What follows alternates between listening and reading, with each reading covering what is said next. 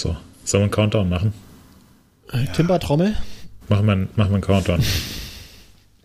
30, 29, 28, 27, 26, 25, 24, 23, Hey, 22, Markus, 21, 20, während 19, Moritz zählt, 18, können wir ja 17, schon mal 16, 17, 17, 18, 12, 13, 14, 15, 16, 17, 18, 19, 0 und Musik bitte, Markus. Gekaufte Redakteure, unerfahrene Tester. Und jetzt sprechen sie auch noch. Der MTB News Podcast mit Markus, Hannes und Moritz.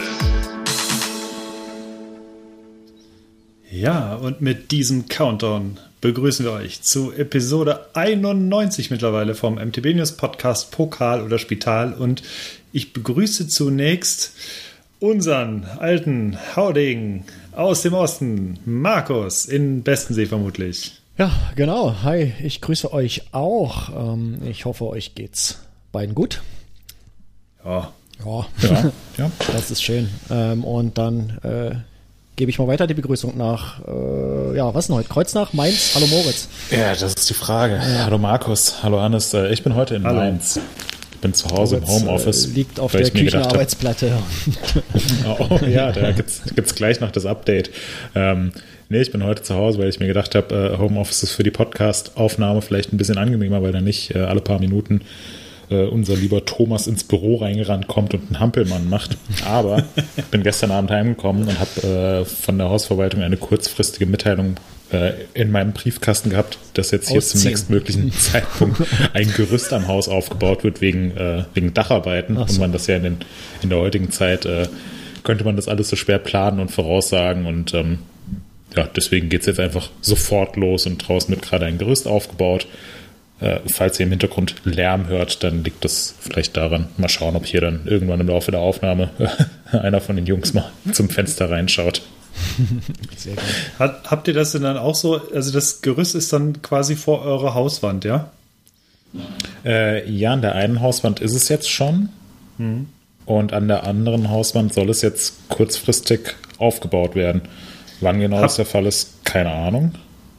Hab, Ja. Habt ihr das denn so? Ähm, Freunde von mir aus Köln, die hatten das nämlich sehr viele Wochen so, hatten die ein Gerüst irgendwie außen an der Wand und die hatten dann aber auch so eine so eine Netzfolie davor. Sprich, die konnten, also ich weiß nicht, ob das aus Schutzgründen oder was weiß ich war. Das ganze Haus war im Prinzip von außen, von der einen Seite mit so einer Netzfolie verkleidet vor den Fenstern. Sprich, die hatten halt auch wirklich keine Sicht nach draußen. Und das war wirklich, glaube ich, auf Dauer ziemlich nervig. Das habt ihr aber nicht. Ähm, noch nicht, weil das Gerüst hier auf der Seite, wo, äh, wo meine Wohnung ist, ähm, jetzt noch nicht steht. Okay. Ich habe äh, an der anderen Seite jetzt noch nicht geschaut. Kann ich vielleicht mal drauf achten. Äh, aber man darf gespannt sein. Ja, ich hoffe, ich hoffe, dass es nicht so wird. Ja, danke. Ja, Hannes, wie ist es denn bei dir? Hast du eine Folie vor deinem Fenster? Nee, ich habe nur hier so ein, ähm, ja, so ein Außen, so Außenrollos am Dachfenster sind das, so halbdurchsichtige, die sind in erster Linie ganz gut im Sommer für so Sonne und so. Jetzt haben wir gerade nicht so viel Sonne. Auf der anderen Seite bieten die tatsächlich auch so ein bisschen Schutz davor, dass die Fenster nicht vereisen. Deswegen habe ich die auch häufiger jetzt drauf gerade. Und ähm, ja, sonst geht's hier gut. Außer dass tatsächlich die Sonne mal wieder scheinen könnte, so wie Samstag. Das wäre schön. Hm, ja, Samstag. So gefühlt einer der ersten Frühlingstage des Jahres. Ja. Ja. Hier jedenfalls nicht. Äh, keine Ahnung. Äh, Ja, gut, da oben im Nordosten bei euch, da geht der Winter halt auch bis Mitte Juni. letztens einen, ich muss mal gucken, ob ich das nochmal finde, einen sehr geilen Tweet gesehen. Ähm, da war ein, ein Kuchendiagramm in zwölf Teile geteilt, die Länge der Monate in Berlin. Und das war ganz schön, so ungefähr zwei Drittel des Diagramms haben äh, November und Dezember äh, ausgefüllt. Oh ja. Und dann ähm, verengte sich das so und ich schätze mal ungefähr ein 25. des gesamten Jahres war äh, Juni, Juli, August. Und äh, genauso ist das, ist das hier irgendwie gefühlt. Ich muss mal gucken, ob ich das nochmal finde. Falls ja, Das- ist es in den Shownotes verlinkt. Habe ich letztens auch gesehen. Und das stimmt leider auch. Also für mich hat sich tatsächlich dieser Januar so unglaublich lang gezogen. Ich fand es wahnsinnig ätzend. Grundsätzlich muss ich auch sagen, Januar, Februar ist, sind für mich mit Abstand die schlimmsten Monate im Jahr. Einfach weil es immer kalt ist, es ist immer irgendwie, es ist wirklich selten doof. Es gibt selten positive Wettüberraschungen. Und äh, deswegen bin ich jetzt ganz froh, dass es, man merkt es so langsam, es ist irgendwie eine andere Stimmung jetzt mittlerweile wettermäßig schon. Es kommt hoffentlich demnächst. Ja, alles muss, muss gut werden. Ähm, Ja. ja, abends ist ja auch länger hell und alles und äh, das ist. Das merkt man so krass, Ja, ne? Also ja, gerade wenn wir jetzt so nach Feierabend, man kann, man hat Feierabend und man kann sogar im Hellen, jetzt ist man schon wieder draußen. Also das ist für mich so das Wichtigste, was ich so gemerkt habe in letzter Zeit. immerhin gut, wenn du das schaffst, im Hellen noch äh, schon wieder draußen zu sein, dann hast du zu wenig zu tun. So. Ja. Nein. Okay, Leute, ähm, lass uns mal hier weitermachen. Dass wir nicht die ganze Zeit verplempern, denn die ist wie immer kostbar. Ähm, wir. Was machen wir denn mal? Erst Feedback? Nee, erst Bier, ne? Ja, Ja. erst Bier. Äh, Hannes, Bier-Jingle, bitte, hast du mal wieder das Ja, mit dem unterschiedlich, ich- das ja, andere? ja. Das, das äh, lange? drei Biere des Monats oder Nee, das, da gibt noch eins. das sexy Bumsy Intro? Nein. Nee, Äh, Was? Biere der es gibt Sendung. noch das, wo ich so beide rede. Ja, das ist, das ist Kannst du bitte Ale, Alt, Berliner Weiße, Kraftbier, Export Lager, Eibier, Gelbier, Märzen, Bier, Rauchbier, Spezialbier, Porter, Weihnachtsbier. Hier sind eure drei Lieblingsbiere des Monats. Also pass auf, das sexy Bumsy Intro, das machen wir beim nächsten Mal, okay? Nee, kannst du das Nein. nicht auch noch machen? Mach's Wollt ihr jetzt. wollt ihr, ich dachte, jetzt locken wir die Leute hier gleich fürs nächste Mal. Ähm, okay, gucken wir mal. Willkommen beim MTB News Podcast mit Markus, Moritz und Hannes. Viel Spaß. So, den Rest äh, beim nächsten Mal. Das geht 41, Hä, das ist ja- 41 Sekunden lang. Also, wir nehmen hier gerade die 91. Episode auf. Ich war bei ungefähr 90 dieser Episoden dabei. Und ich höre Sexy Bumsi zum ersten Mal. Tja, Und die Reihenfolge der Namen ist auch noch umgekehrt. Also, Ja, und äh, ähm, ja. und noch viele was, andere Dinge sind was sehr ist komisch. da los? Und wieso heißt es Sexy Bumsi? Wer hat sich diesen Namen ausgedacht? Ich nicht. Tja, wer weiß. Wer weiß, wer das war. Ähm, Aber Markus, beeindruckend finde ich auch, wie du beim, äh, beim Bierjingle im Hintergrund die Tuba gebeatboxt hast. Ja, das ja, war ja, mega ja, gut. da ist er ganz, ganz groß dabei. ja. Ja. Okay, äh, was haben wir zu trinken, Hannes? Du, bist, du, Ich- hast, du hast Bier hier, so ein, du hast in Anführungsstrichen hast du Bier. Ähm, Ja, ich habe ein Bier vorgetrunken und trinke wie immer jetzt neben meinem Kaffee. Ich weiß noch nicht, ob ich es ganz aufmache. Ich habe wieder so ein Warsteiner alkoholfrei. Jetzt im neuen Design mit einer roten Banderole. Habe ich hier stehen. Karnevalsbier hier, und ja. was ich aber vorgetrunken hatte, und zwar habe ich da letztens einfach mal wieder dran gedacht, dass ich mal wieder massiv Bock drauf hätte. Äh, ein Leffe Blond oder Mhm. Blonde aus Belgien. Der, die eine andere wird es kennen, das Bier. Und das habe ich mir letztens noch mal. Gibt es immer im praktischen Vierer, glaube ich, zu kaufen, ne? In Ja, so- ich glaube schon. Ja, ja. Genau. Und ja, der, der, der ein oder andere, der wird es schon gesehen haben, bei Antep natürlich. Obwohl, ne, habe ich gar nicht reingetragen. Da habe ich ein anderes eingetragen, worauf du reagiert hast, Markus. Instantan äh, angefollowt oder geunfollowt. Ähm, das ging leider gar nicht, ey. Hast dich komplett disqualifiziert damit. Nö, Ähm, Ra Rauchbier, immer okay, Moritz. Ähm, ich habe ein Wasser hier vor mir stehen und ja, vorgetrunken ist jetzt vielleicht der, der äh, äh, falsche Begriff, beziehungsweise etwas übertrieben, aber ich habe noch eine Flasche Einger vom Wochenende hier stehen. Das habe ich am Wochenende getrunken. Vorgetrunken nicht unbedingt, also habe ich einfach getrunken, weil ich Bock drauf hatte und nicht, weil ich dachte, oh, Dienstag Podcast, muss ich mir jetzt schnell ein Bier reinfahren. Ähm, aber behaupten wir einfach mal, ich habe ein Einger Helles vorgetrunken. Und wie dieses vorgetrunkene Einger Helle war, das werde ich später verraten. Okay. Ähm, ich habe heute kein Bier. Äh, nichtsdestotrotz habe ich trotzdem was Alkoholisches hier, nämlich äh, ein Glas Aldi-Wein. ähm, das ist, äh, das ist äh, komisch, aber den haben wir äh, geschenkt bekommen. Ich habe den am Sonntag beim Kochen schon mal so ein bisschen äh, angetrunken, habe aber die Flasche nicht ganz geschafft. Und den Rest habe ich mir jetzt hier eingegossen. Ähm, ich Steht habe sowas nachgesch- drauf wie 90 Parker-Punkte oder sowas, ne? Nee, äh, das stand irgendwie, ich weiß nicht mehr, ich habe den Namen schon wieder vergessen. Ich hatte dann kurz nachgeschaut eben, äh, habe das gegoogelt, DuckDuckGoat und dann habe ich gesehen, dass das ein Aldi-Wein ist. Das wusste ich gar nicht bis eben. Ähm, ja. Da, Erinnert mich- auf jeden Fall, Ja. genau, den trinke ich jetzt aus. Und ähm, das, ja, das heißt, ich habe den schon fast ausgetrunken, weil ich äh, habe hier immer schon mal so ein bisschen genippt nebendran, bevor der warm wird. Das ist nämlich ein Weißwein äh, in Rheinhessen. Ich, ja, ich, ich suche den Namen noch mal raus. Irgendwie gibt's in den, in den Shownotes.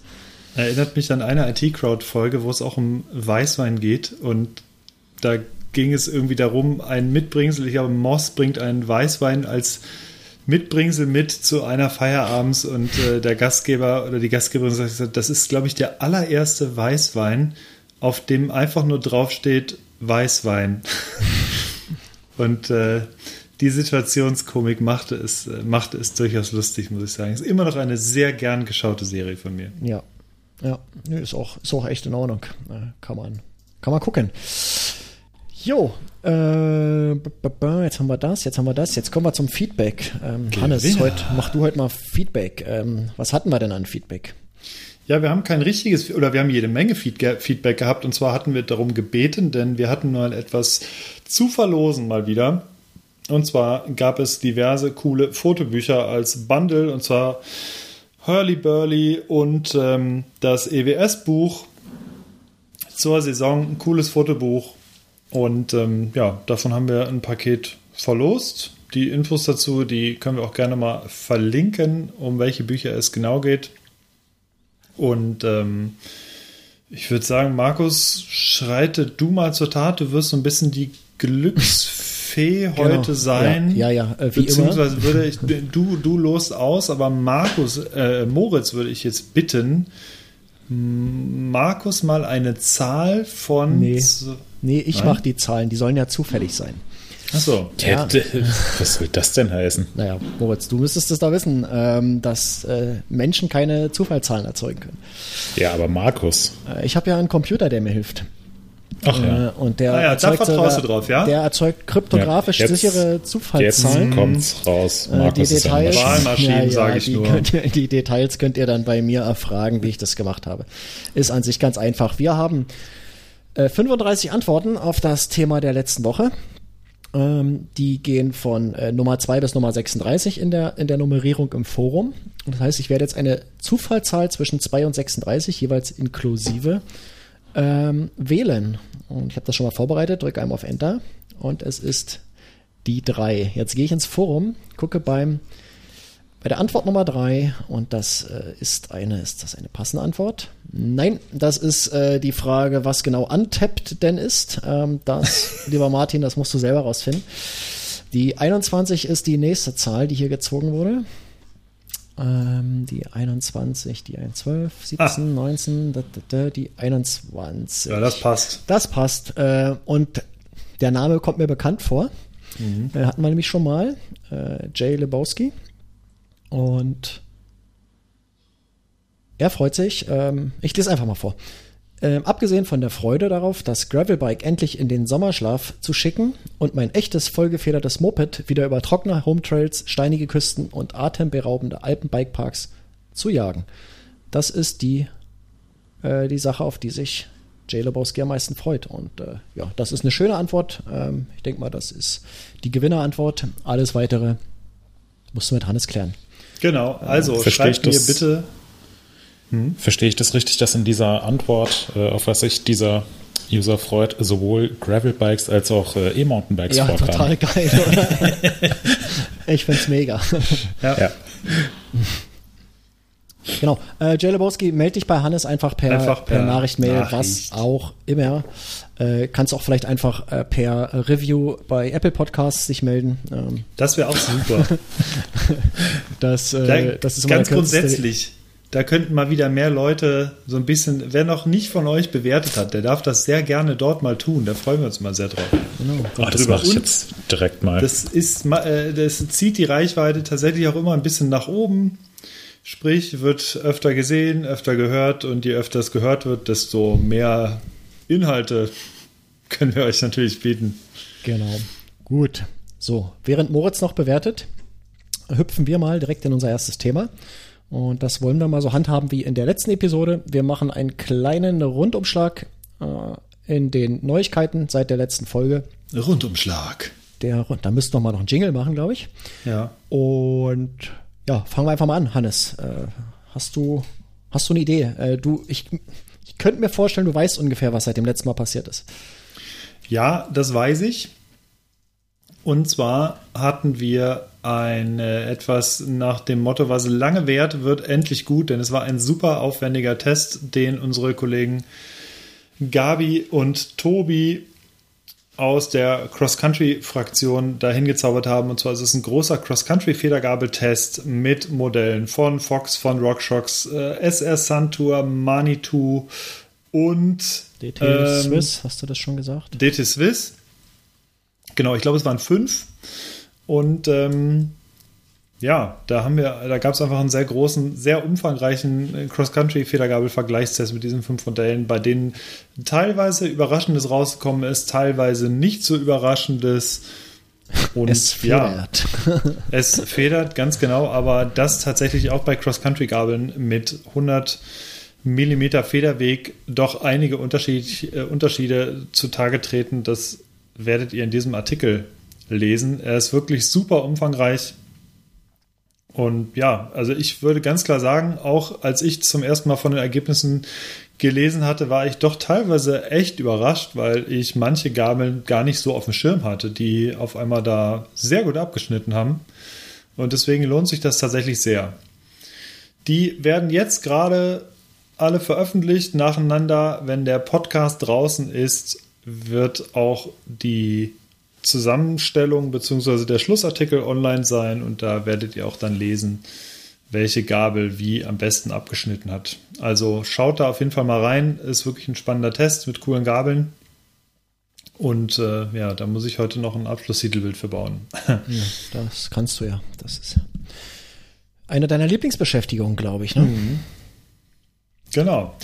Ja, wir gehen direkt weiter und da würde ich das Wort gerne an Moritz übergeben, denn der saß schon auf diesem Fahrrad. Es gibt ein brandneues Focus Jam. Das kennen, denke ich, die meisten. Ist ein super beliebtes Rad von Focus, gibt es jetzt schon mehrere Jahre und ja, es gab jetzt einige Neuerungen bei dem Rad und Moritz, erzähl uns doch mal ein bisschen dazu, was beim Focus Jam alles jetzt neu ist. Ja, also als erstes frage ich mich, wieso meine Bewertung hier nicht erscheint. Bei Das Apple dauert Podcasts. meistens Ist bestimmt noch freigeschaltet. Da liest jemand drüber und sagt, ey, warte mal, du kannst doch nicht deinen eigenen Podcast bewerten. Mist. Ja. Sag mal Die hier, wissen, Moritz, die du wissen machst ja den Podcast alles. doch selber. Die wissen nämlich alles. Sperren Ja. wir erstmal den Podcast. Ja. Ja, Markus wird zensiert. Äh, nee, neues Focus Jam. Ähm, beziehungsweise besser gesagt, neues Focus Jam 8, was wir jetzt äh, schon vorab hatten, was ich auch äh, einige Tage gefahren bin auf unseren Home Trails ähm, hier in der Gegend. Ähm, es ist kein kein komplett, komplett neues Rad, sondern es ist die Carbon-Version ähm, des Trailbikes, was Focus letztes Jahr vorgestellt hat. Damals eben noch als Alu-Variante, jetzt dieses Jahr eben auch als Jam 8. Das ist am Montag rausgekommen. Also Anfang dieser Woche, wenn ihr äh, pünktlich zum Wochenende den Podcast äh, euch anhört. Und ähm, es ist ein echt interessantes, äh, spannendes, cooles, kantiges, schnittiges Bike. Ähm, Trailbike mit 150 mm Federweg vorne und hinten, 29 Zoll Laufrädern. Du hast einen Flip-Chip, du ähm, hast eine ja, ziemlich äh, progressive Geometrie. Mhm. Jetzt äh, auch nicht massiv irgendwie aus der Reihe tanzt, aber ähm, Reach von 480 mm, 65er Lenkwinkel, 76er Se äh, Sitzwinkel und ähm, ja, das äh, erfüllt eigentlich alle modernen äh, oder alle Anforderungen an ein modernes Trailbike. Ähm, interessanter Allrounder und was ich bei der Carbon-Variante, die jetzt eben rausgekommen ist, ganz cool finde, ist, dass es auch einen äh, Kofferraum im Unterrohr hat. Ähm, bis vor einigen, ja, oder bis vor einiger Zeit war Specialized ja eigentlich der einzige Hersteller, der dieses Feature geboten hat mit der SWAT-Lösung dem Kofferraum. Ähm, und das finde ich einfach insgesamt eine super coole Entwicklung, dass jetzt immer mehr Hersteller Mhm. eben einen Stauraum in, in ihren vorderen Rahmenträgen äh, verbauen, zumal der Kofferraum im äh, Focus Jam 8 auch wirklich groß ausfällt. Normalerweise sitzt er ja so unterm Flaschenhalter, also eher so unteres Ende oder, oder unterer Bereich des, des Unterrohrs.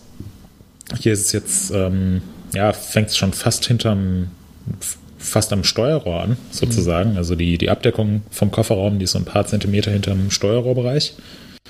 Ähm, und dementsprechend steht wirklich viel Platz zur Verfügung. Also eigentlich kann man das komplette Unterrohr von dem, von dem Rad mit, mit Zeug auffüllen. Das sind die Krümel und irgendwie am Tretlager, die du nicht Ja. mehr rauskriegst, ohne das Rad auf den Kopf zu stellen. Ja, also da, da passen gleich zwei Dürüm rein, nicht nur einer genau. üblich. Das ist genau das Format auch, ne? Ja. Sehr gut. ja, und von daher, ähm, ja, ein interessantes Rad. Ähm, den Eindruck könnt ihr in unserem Review lesen. Äh, einer der Gründe, wieso es auch interessant sein könnte, ist, dass es jetzt wohl tatsächlich verfügbar ist. Und das ist ja auch was eher? Außergewöhnliches im Jahr 2022, dass ein Rad auf den Markt kommt und ein Rad dann verfügbar ist und man es kaufen kann, wenn man Bock drauf hat. Also von daher reinschauen lohnt sich, denke ich. Definitiv. Ja, das war's eigentlich, ne? Ja. Ja. Ich, ist ja auch gut heute. nee, wir haben natürlich doch noch ein bisschen was. Und ich würde sagen, wir, ähm, das wurde jetzt hier schon abgehakt von Markus. Wir haben Ja, das, das, Thema weil ich ja wusste, nicht. dass das jetzt sofort kommt. Das weißt du das- doch noch gar nicht, ob das jetzt kommt. Doch, wenn ich es jetzt einfach äh, anteaser, dann weiß ich das natürlich. Es- Okay, ja, der was? Was gibt's denn jetzt, Markus? Ja, es gibt die Preiskracher für Einsteiger. Ich weiß gar nicht, warum für Einsteiger. Ähm, es gibt die Preiskracher, die besten Mountainbikes für 1000 Euro, ähm, für bis zu 1000 Euro. Aber die werden schon alle so ziemlich genau teuer. Ah, es sogar welche sind äh, teurer als 1000, sehe ich gerade. Ähm, auf jeden Fall die Mountainbikes, die eher am äh, unteren Ende der Preisskala angesiedelt sind, ähm, wo es aber auch durchaus interessante Dinge gibt. Ähm, der Mitch hat einen sehr eine sehr umfangreiche Übersicht zusammengestellt von preiswerten Mountainbikes. Da handelt es sich, glaube ich, ausschließlich um. Sind es Hardtails alles? Nein, es sind Sind nicht so- sogar Hardtails. dabei. Das ist natürlich Ja. krass. Ähm, wer da mal irgendwie auf der Suche ist nach etwas nicht ganz so teuren, ähm, der oder die möchte sich vielleicht dort gern mal umschauen. Ähm, das ist eine sehr, ist eine sehr gute Übersicht, äh, die man sonst so, glaube ich, in der Form gar nicht bekommt.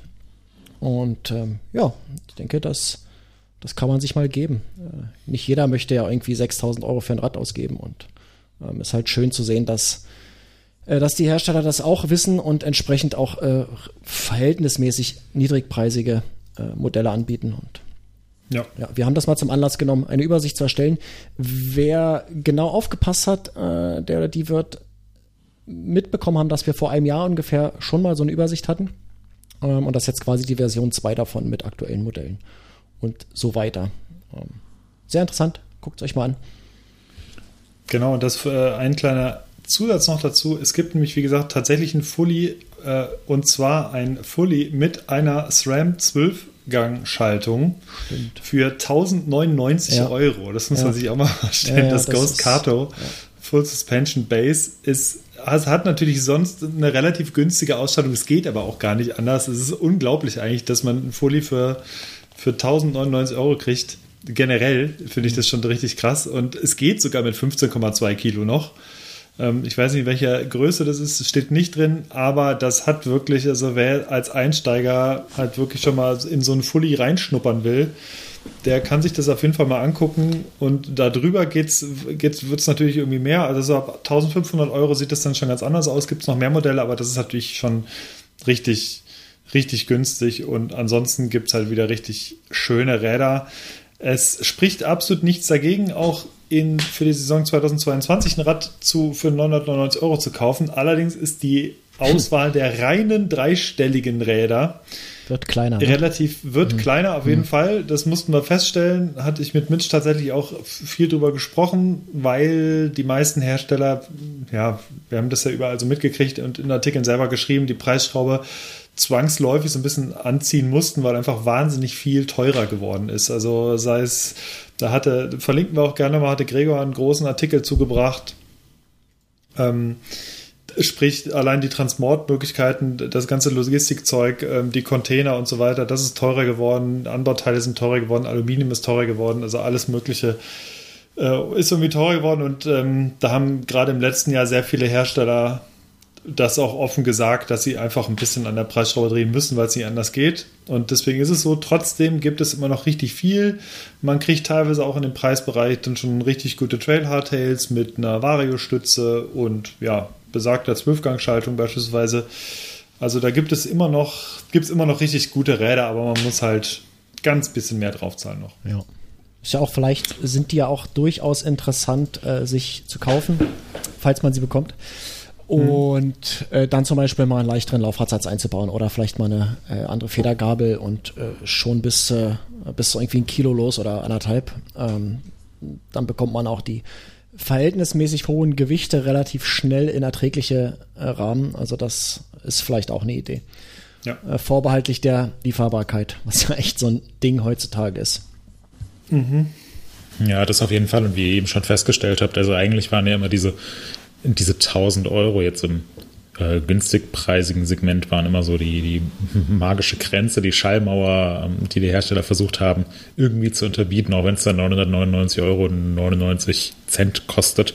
Aber Hauptsache unter 1000 Euro. Und das haben wir jetzt eben festgestellt in diesem Jahr bei der Recherche zu dem Artikel, dass ähm, ja, dass diese 1000 Euro in vielen Fällen einfach nicht mehr gehalten werden können oder dann die Ausstattung doch ein deutlicher Rückschritt zum Vor- oder Vorvorjahresmodell war.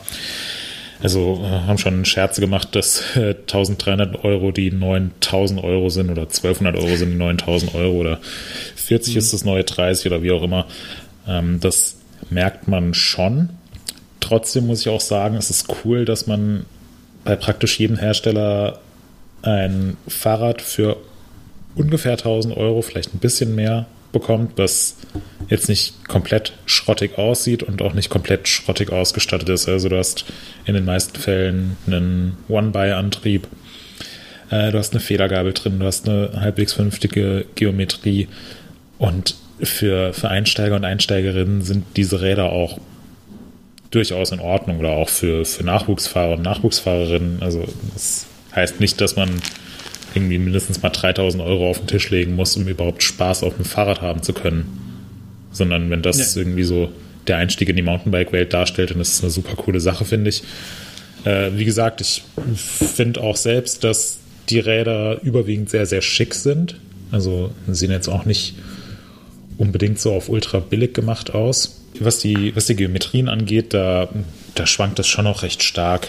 Ähm, Also manche haben da eine deutlich modernere Geometrie als andere. Ähm, Und ich würde mal behaupten, wenn heute ein hochpreisiges Enduro Racebike auf den Markt kommt oder ein Trailbike oder so, dann ist da die, die Bandbreite der Geometrien nicht so groß, wie sie jetzt hier bei den Einsteig Ja. Einsteigerrädern, Ja, ja. Einsteigerrädern ist. Andererseits die Zielgruppe, die mit diesen Rädern angesprochen wird, die juckt das auch nicht so sehr.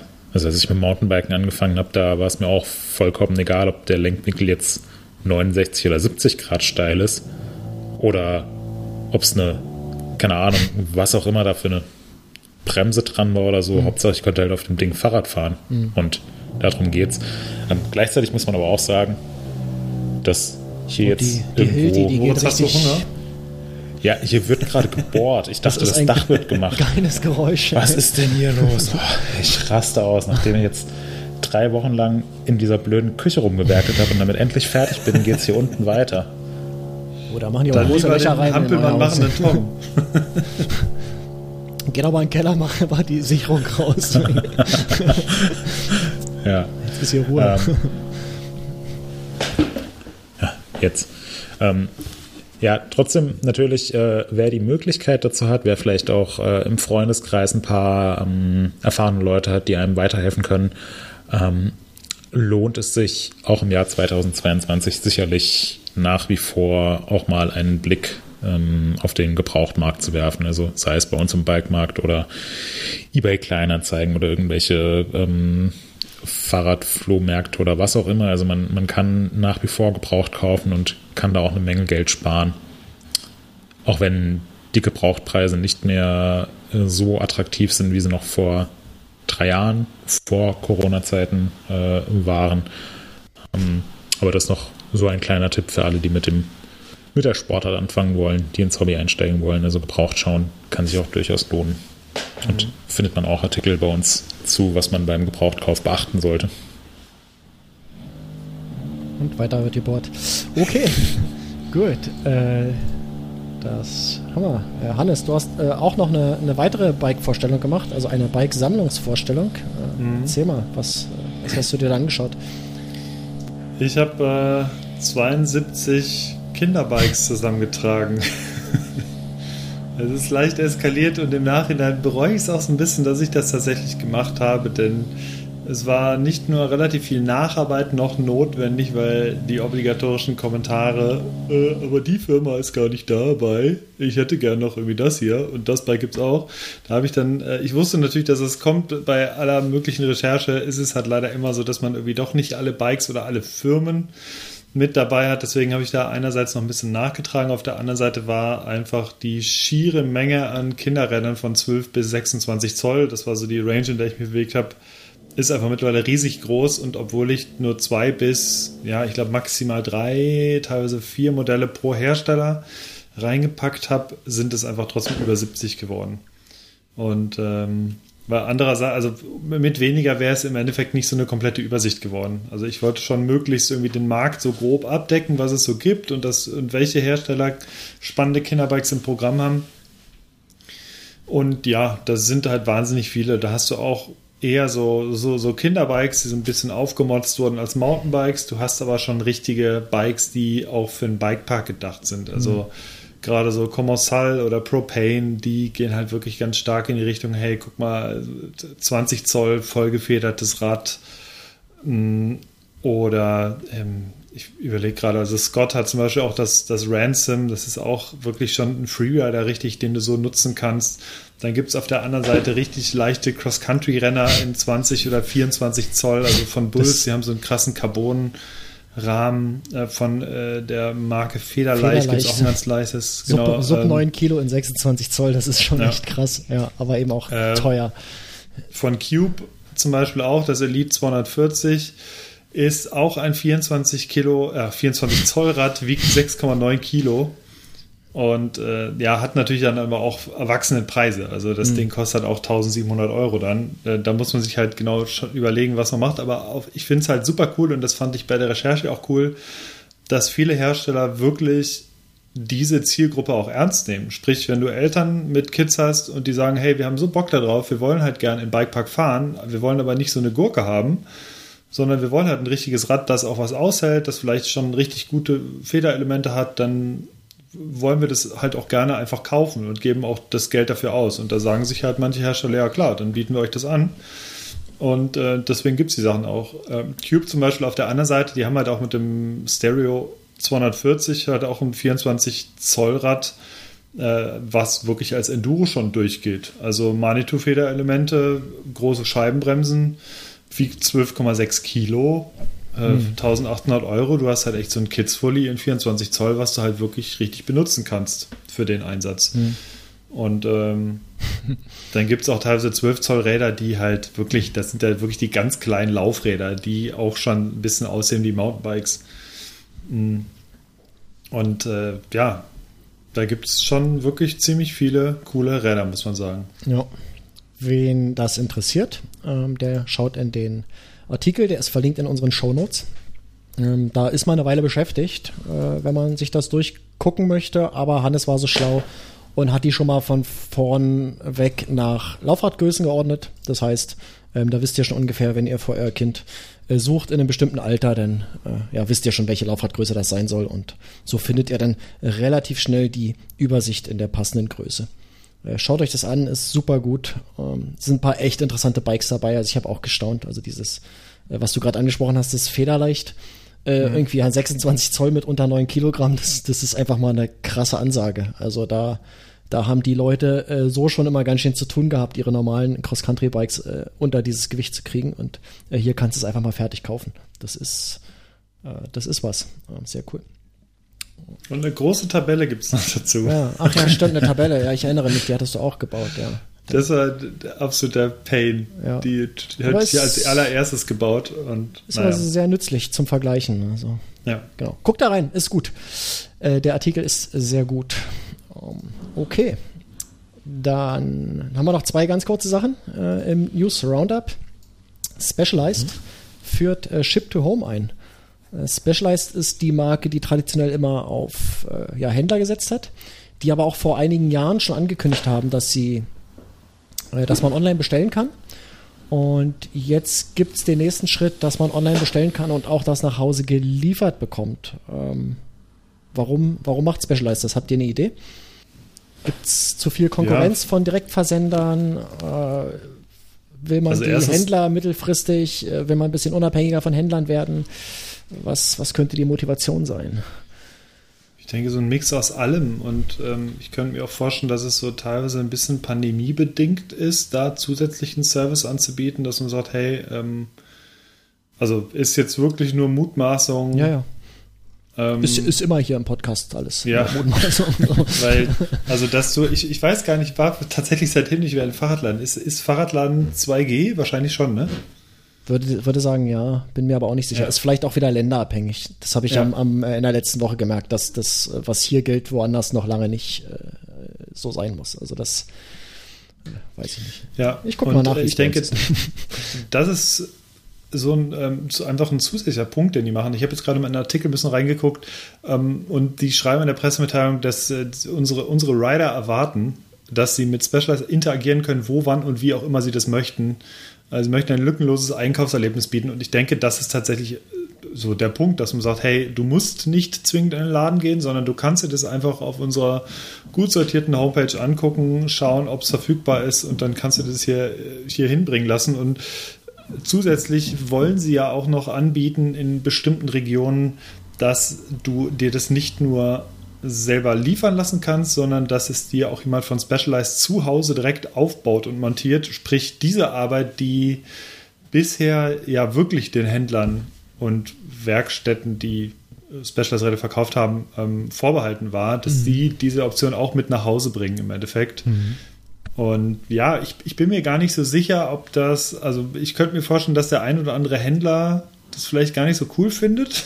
Mhm. Dass er sagt, hey, jetzt wird es an mir vorbeigeliefert, dabei hatte ich bisher hier einen super Absatzmarkt, dass die Leute zu mir gekommen sind. Auf der anderen Seite kann es natürlich einfach als Ergänzung äh, gewertet werden und äh, Leute, die halt zum Händler gehen, weil sie halt gerne Probe fahren möchten und sich oder verschiedene Räder mal angucken wollen, wie sieht es wirklich in Live aus, die werden sicherlich weiter zum Händler gehen. Also ähm, da bin ich tatsächlich zu wenig ähm, mit dem stationären Handel vertraut, als dass ich da groß sagen könnte, ob, äh, ob das was für mich wäre, beziehungsweise, ähm, weil, also bei mir ist es tatsächlich schon immer eigentlich Ship to Home. Ich habe irgendwie jedes Rad Ship to Home schon seit immer. Ähm, außer mein aller, allererstes Rad war es, das, das habe ich tatsächlich noch im H&S Bike Discount gekauft in Bonn. Ein äh, Radon ZR Team äh, ist auch bei den 1000 Euro Rädern übrigens immer noch dabei. Hm, das Modell, aber, was du dir damals gekauft hattest. Nein, das hatten wir aber auch schon mal hier im Podcast, äh, das mit Fotoalbumfoto und so weiter. Äh, ja, ja, genau. Dein, also ganz, Radon. ganz schönes Rad damals ja, noch. Ja. Ähm, hatte mit der Geometrie von Moderne dem jetzigen Geometrie, HTS. Würde ich, würde ich ja. genau. Etwas schwierig. 72 Grad Lenkwinkel und ja, ja. ja, ja. 26 Zoll und 61er äh, Sitzrohr. das alles nicht so, sieht alles nicht so gut aus, einfach mhm. nach heutigen Gesichtspunkten. Ja, um das abzuschließen, wie gesagt, ich, ich bin mir nicht ganz sicher, ob das jetzt eine reine Ergänzung ist oder ob es tatsächlich ein Problem für ortsansässige Händler sein könnte. Aber für Specialized ist es sicherlich cool, den Bereich auch noch abzudecken. Mhm. Ja, würde ich eigentlich auch sagen. Also ähm, es ersetzt ja, es ersetzt ja nicht den, den Einzelhandel, sondern es ist eine Ergänzung dazu. Und ich könnte mir vorstellen, dass im Jahr 2022 hm, die eine oder andere Person einfach keine so große Lust mehr hat, zum Fahrradhändler zu gehen, um dann da ein äh, Fahrrad zu bestellen, was sowieso gerade nicht im Laden ist, weil alles ausverkauft ist. Mhm. Also brauche ich dann unbedingt noch einen Mittelsmann, ähm, der mir dieses Rad bestellt und dann aufbaut. Viele Leute ja, die lassen sich gerne beraten, die machen gerne eine Probefahrt, die finden es auch cool, zu einem Händler zu gehen ähm, da die ganze Atmosphäre aufzusaugen und so weiter. Und daneben auch einen Ansprechpartner zu haben, wenn mir irgendwas schief geht mit dem Rad. Ähm, ich persönlich bräuchte jetzt keinen, bräuchte keinen Händler, weil wenn ich mir was kaufe, dann weiß ich eigentlich ganz gut, was ich haben möchte. Und ich könnte mir vorstellen, dass es da einigen anderen Leuten auch so geht. Ähm, und ja, es wird auf jeden Fall spannend zu sehen sein, wie sich das entwickelt. Was da jetzt die genauen Beweggründe von Specialized sind, pff, keine Ahnung. Ich würde einfach mal davon ausgehen, dass sie das jetzt nicht einfach von heute auf morgen entschieden haben, sondern dass das längerfristig geplant war. Hm, Alles andere ist einfach nur totale, wäre totale Spekulation von meiner Seite aus. Deswegen will ich das jetzt auch gar nicht äh, irgendwie großartig beurteilen, aber es ist auf jeden Fall für mich eine interessante Sache. Was sich daraus entwickelt, pff, muss man sehen. Ähm, aber allein schon, dass es dann auch bei uns so, äh, so intensiv diskutiert wird. Also ich äh, schaue mir eben in den Artikel rein. Ähm, hat 155 Kommentare. Ähm, Das zeigt ja, dass es äh, durchaus die, die Leute bewegt. Ähm, ja, und einfach in der, in der ganzen Situation ist sehr, sehr viel Dynamik drin. Ich glaube, die Fahrradhersteller sind generell interessiert daran, Händler zu haben. Es sei denn, sie setzen halt von vornherein auf irgendein Direct Sales Modell, wie es jetzt beispielsweise YT von Anfang an gemacht hat oder wie es äh, Commercial praktiziert. Ähm, aber alle Hersteller, die eben äh, über Händler, über Fachhändler vertrieben werden oder verkauft werden, die sind, glaube ich, sehr, sehr interessiert daran, ähm, dass sie von möglichst guten Fachhändlern ähm, verkauft werden und ja, dass es kein reiner, kein reines Verkaufsgeschäft ist, sondern irgendwie so eine, ja, so eine Beratung, eine Experience, also irgendein Erlebnis, was man dabei hat. Und ich könnte mir vorstellen, dass generell die, die Premium-Hersteller, wie beispielsweise Specialized, insgesamt ein bisschen mehr dazu übergehen, mit weniger Händlern zusammenzuarbeiten, dafür mit noch ausgewählteren Händlern, ähm, auch so ein bisschen Concept Store-mäßig, was ja Specialized jetzt auch in den vergangenen Jahren vermehrt gemacht hat, was auch andere Hersteller vermehrt machen. Und ja, ich könnte mir dann vorstellen, dass es langfristig draußen hinausläuft, dass du vielleicht nicht mehr in jeder Stadt einen Specialized-Händler hast, aber im Umkreis von 50 Kilometern einen Specialized-Händler findest, wo du dann auch gerne hinfährst, wenn du da Bock drauf hast. Und es ist dann ein richtig geiler, durchdesignter Laden, wo sich von vorne bis hinten um dich gekümmert wird. Und wenn du eben keine Lust hast, in den Laden zu gehen, dann kaufst du dir das Ding online. Ja. Und diese Kombination, die finde ich eigentlich, muss ich sagen, recht stimmig. Ähm, bringt einige Vorteile mit sich, bringt natürlich auch einige Nachteile mit sich. Und da muss dann jeder für sich entscheiden, worauf er Lust hat oder worauf sie Lust hat. Ähm, das Coole im Jahr 2022 ist ja, dass die Auswahl, zumindest in der Genau. Theorie, so groß ist wie nie zuvor. Genau, das wollte ich auch gerade sagen. Man hat ja Mhm. die Wahl und es ist für alle was Passendes dabei. In der Theorie. Ich fand Ja. übrigens, was Händler angeht, ich, ich glaube, ich, mit wem, ich glaube, mit Markus, ich glaube, wir hatten kurz gesprochen, bin ich ganz sicher, da ging es irgendwie um Orbea. Und ich hatte, warum auch immer, einfach mal ähm, geguckt, wo ich jetzt zum Beispiel hier ein Orbea-Fahrradtest fahren könnte oder wo es hier Orbea-Fahrräder in meiner Region, also äh, ungefähr so bei Bielefeld, so die Region rum, äh, wo man ich das den Witz- fahren Soll ich den könnte. Witz machen? Ja, bitte. Nein. Ähm, Äh, Wir hatten es doch letzte Folge erst. ja, genau. Wehe. Ah, geil. Auf jeden Fall hatte ich gesagt, es, also keine Ahnung, wie, ich habe wirklich wenig Ahnung, wie groß irgendwelche Händlernetze sind und ich habe dann im Umkreis von 50 Kilometern kann ich zu fünf Orbea-Händlern tatsächlich fahren, was ich nicht gedacht hätte. Der nächste ist gerade mal 20 Minuten im Auto weg, danach der ist nächstes 30 Minuten im Auto weg. Das fand ich schon, fand ich schon sehr spannend, dass das tatsächlich so funktioniert. Ähm, Wobei das ja auch nichts, also es ist ja schön und gut, dass ein Hersteller so viele Händler hat. Ähm, gerade im Fall von Orbea da sein. Ja, also bei, bei Orbea hatte ich jetzt vor kurzem auch mal nachgeschaut und war, ähm, war erstaunt, wie viele Orbea-Händler es in Deutschland gibt. Ja. Ähm, es bringt dir aber nichts, einen Händler zu haben, der dich dann nicht kompetent beraten kann. Ja. Und ja. dann musst du halt hingehen und sagen, ja, ich hätte gerne dieses und jenes Modell in der und der Farbe und der und der Größe und würde am liebsten noch die Fehlergabel gegen irgendeine andere Fehlergabel austauschen. Und dann Ja. wirst du schon schräg angeschaut, weil du Dann- irgendwas austauschen ja, willst. Und der ja. Händler sagt halt einfach nur, ja, okay, dann muss ich mal im System nachschauen, ob ich das bestellen kann. Und ja, das ist dann Mhm. in drei Monaten hier. Also dann brauchst du halt nicht zum Händler zu gehen. Gleichzeitig ist, Absolut. ist Orbea auch ein interessantes Beispiel, weil Orbea beispielsweise auch ähm, gerade recht intensiv dran arbeitet, dass du eben nicht nur sehen kannst, wo ist der nächste Händler, sondern auch, dass du sehen kannst, ich möchte gerne jetzt das Occam LT in der und der Ausstattung ähm, und der und der Größe, das möchte ich haben. Und du kannst dir anzeigen lassen, wo dieses Rad dann verfügbar ist oder wann es wo verfügbar ist. Und das ist für mich so ein Schritt, wo ich sage, yo, das kann ich nachvollziehen. Und wenn ich dann dieses Rad auch wirklich im Laden sehen kann und da Probe fahren kann, dann lohnt sich für mich natürlich auch total zu diesem Laden zu fahren, gerade wenn ich noch irgendwie unsicher bin. Aber kein ja. Mensch würde zu H&M gehen, wenn du eine neue Hose brauchst und dann gehst du da hin und willst gerne die Jeans in Größe 34 anprobieren. Und dann sagt dir halt irgendein Verkäufer, ja, okay, ah, ähm, bestellen. die ist schwarz, die hat links ein Bein und rechts ein Bein und die, mehr weiß ich auch nicht dazu und die können wir dann bestellen und in einem Monat ist sie hier. Ja. Also das, das ist von, es ist jetzt, äh, bitte nicht falsch verstehen, es ist kein Orbea-typisches Problem, sondern ich habe jetzt, äh, das, hab das jetzt ja, ja, das ja genannt, alle. weil mhm. Orbea da eben gerade dran arbeitet und das auch ähm, so kommuniziert hat, dass sie das eben in den Griff bekommen wollen, dass man eben sieht, wo welche Räder wann verfügbar sind. Ähm, dass sich letzten Endes auch der Gang zum Händler für alle Beteiligten äh, mehr lohnt und mhm. sinnvoller ist. Und das ist meiner Meinung nach eine coole Entwicklung. Zeigt aber auch, woran ja, es Fall. derzeit vielleicht so ein bisschen hapert.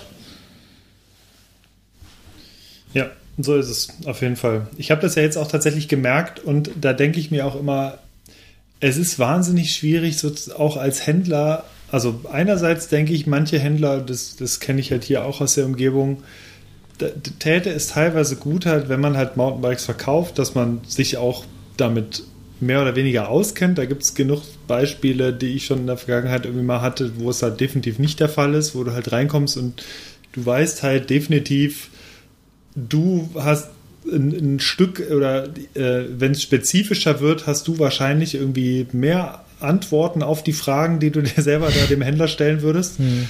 Ähm, auf der anderen Seite ist es auch immer wahnsinnig schwierig, so einen riesen Überblick zu behalten als, als großer Fahrradhändler, der keine Ahnung, hunderte Fahrräder verkauft. Das, das habe ich jetzt tatsächlich bei den Kinderbikes wieder festgestellt oder generell bei diesen Zusammenstellungen von Rädern, da kannst du noch so viel Wissen dir draufladen, noch so viel Recherche. Es wird immer Leute geben, die doch wieder, also je mehr Leser du hast zum Beispiel, die, es wird irgendjemanden geben, der halt doch wieder zu diesem Thema extrem bewandert ist und äh, sagt, Moment, das stimmt ja nicht, da ist ja noch viel mehr, da gibt es noch viel, viel mehr Hersteller oder sonstige Produkte oder wie auch immer. Also das finde ich immer, ich glaube auch, dass es tatsächlich eine ziemliche Aufgabe ist, da komplett voll informiert zu sein über alle Sparten des Fahrradfahrens als Fahrradhändler zum Beispiel. Also da ist es wahrscheinlich einfacher, wenn du dich nochmal spezialisierst mhm. auf, auf irgendwas, also ein spezieller Mountainbike-Laden. Aber da brauchst du natürlich auch die Zielgruppe, die dann genug bei dir einkauft. So, jetzt habe ich äh, echt was losgetreten mit meiner Frage. Eigentlich ja, wollten wir nur einen kleinen News ja, machen, aber ich sehe, das Thema äh, hat Potenzial. Vielleicht sollten wir das einfach mal auf die To-Do schreiben, dass wir das irgendwann nochmal angehen. Ich glaube, da gibt es noch eine Menge zu erzählen.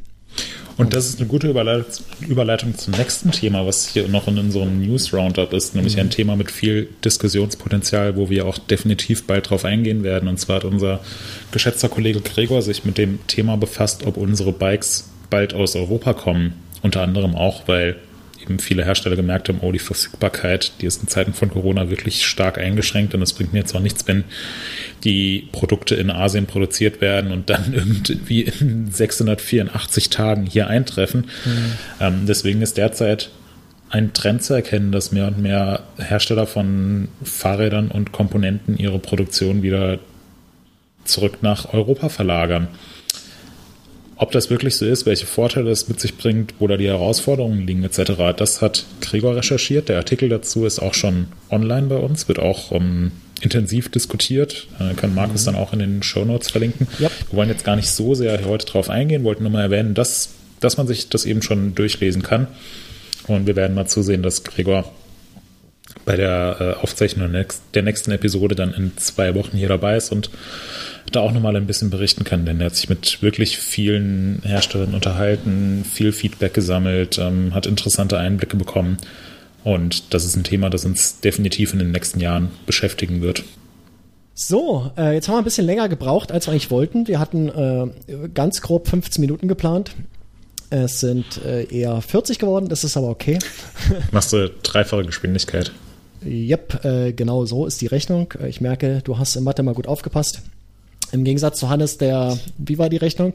18 Wochen zu je viereinhalb Monaten.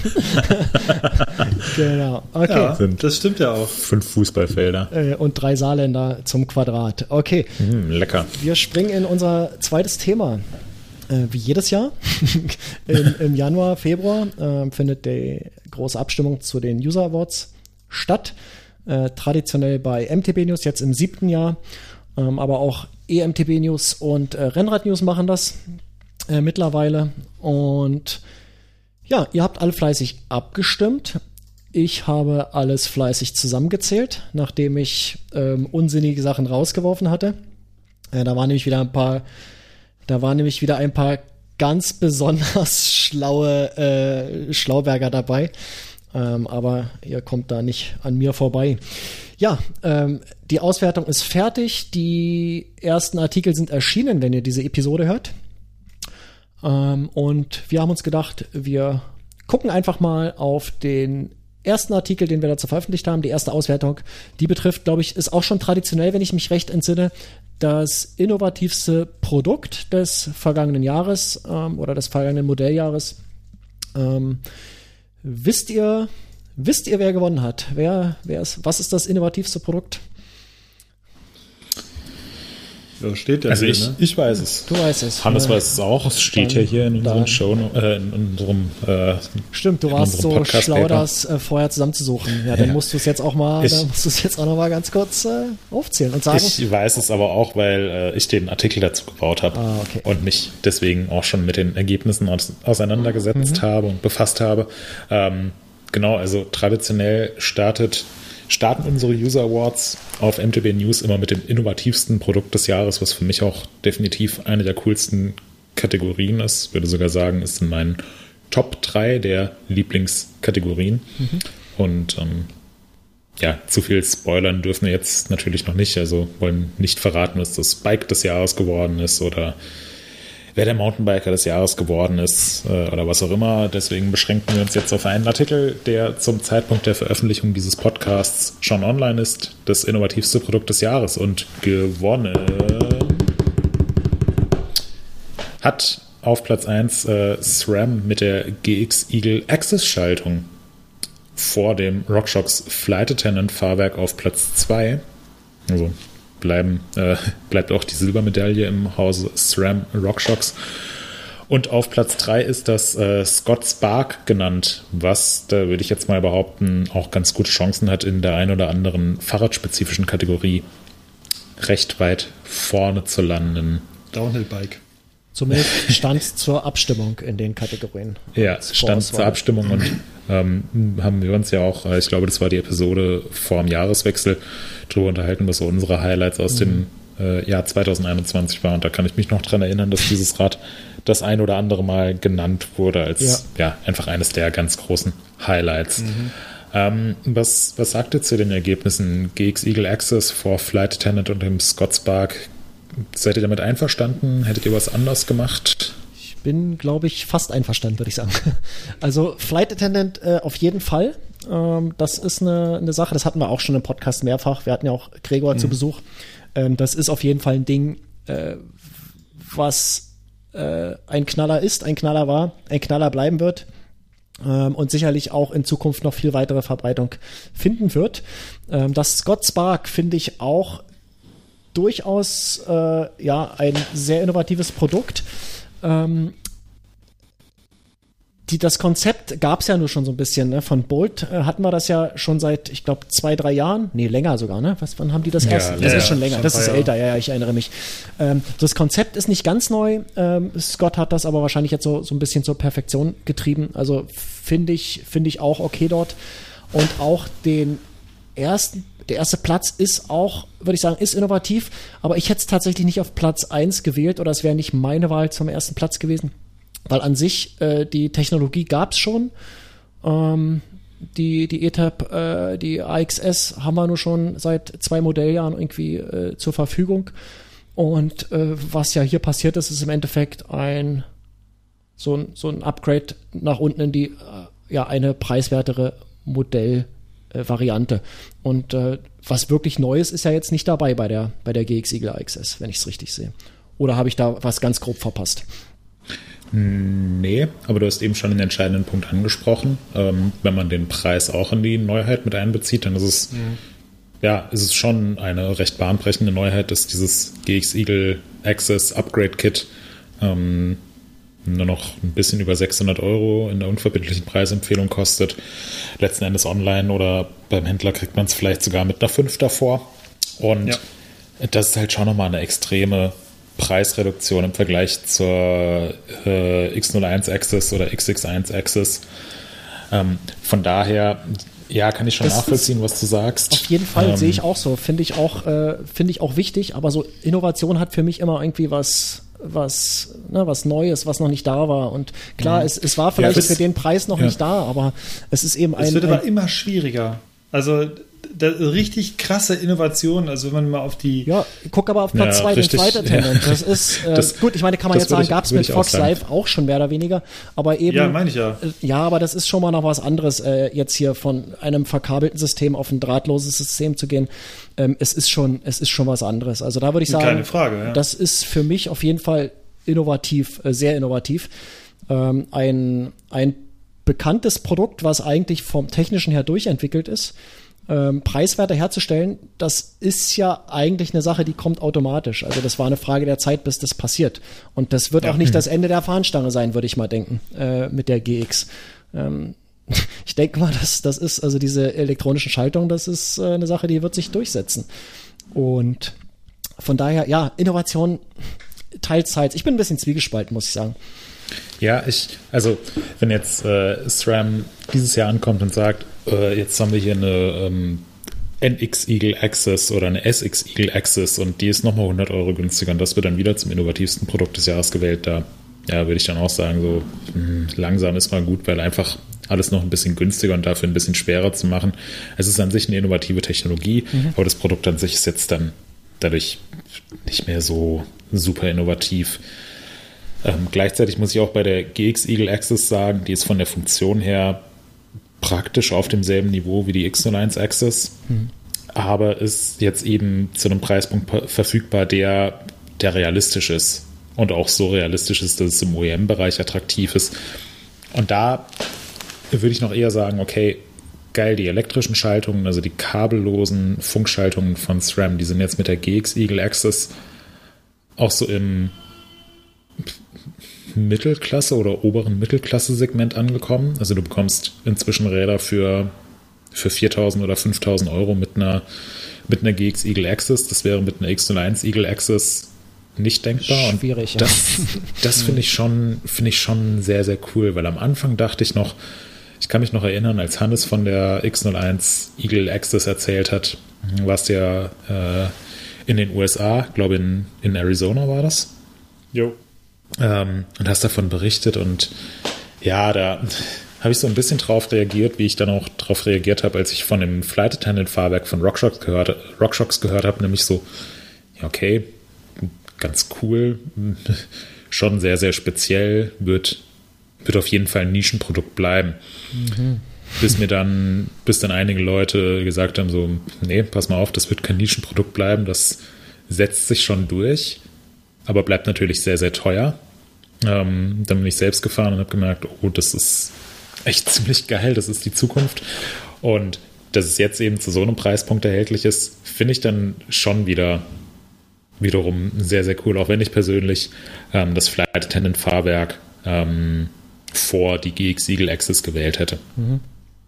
Ja, sehe ich, sehe ich auch so. Also ich finde grundsätzlich finde ich das alles, auch die Top 3 insgesamt innovativ, was ich äh, an Scott Spark tatsächlich sehr innovativ finde, ist, dass die im Endeffekt den, den, die Basis vom, vom Bolt oder von Bolt gen genommen haben, um daraus einfach so ein super cleanes Cross-Country, äh, Down-Country Megabike zu bauen, was es halt so von Bolt auch noch nicht gab in dem Fall. Also natürlich gab es die Technologie, natürlich gab es diese ganze Konstruktion, die war schon vorher bei Bolt da, aber Scott hat jetzt gesagt, hey, wir nehmen einfach diese Grundkonstruktion und bauen da einfach das neue Bike für Nino Schurter draus und ähm, verschieben gleichzeitig nochmal so ein bisschen die Limits, was Cross-Country Race für uns ausmacht. Und das, das finde ich eigentlich fast noch ein bisschen innovativer an diesem ganzen Ansatz.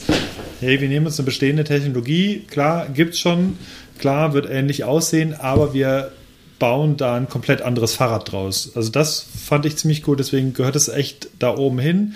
Ich bin auch bei euch, was Flight Attendant angeht, würde ich auch vor der GX Eagle sehen, weil ähm, das natürlich insofern definitiv innovativ ist, als dass du, ähm, als dass du einfach diese, diese Funkgeschichte dabei hast. Ist jetzt alles komplett vernetzt zusätzlich, alles noch mit Access koppelbar und ähm, das Einzige, was mich da noch so ein bisschen dran stört, ist, dass man es eben nicht einfach so, also ich hoffe stark einfach, dass es mal irgendwann eventuell kommt, dass man es eben noch nicht nachrüsten kann, dass man einfach sagt, hey, man, ähm, man schnürt es irgendwie auf seine Gabel drauf und dann funktioniert es. Und du brauchst ja, so wie nach meinem aktuellen Kenntnisstand, brauchst du ja Dämpfer und Gabel mit Flight Attendant, musst du kaufen, ist aktuell wirklich noch sehr teuer.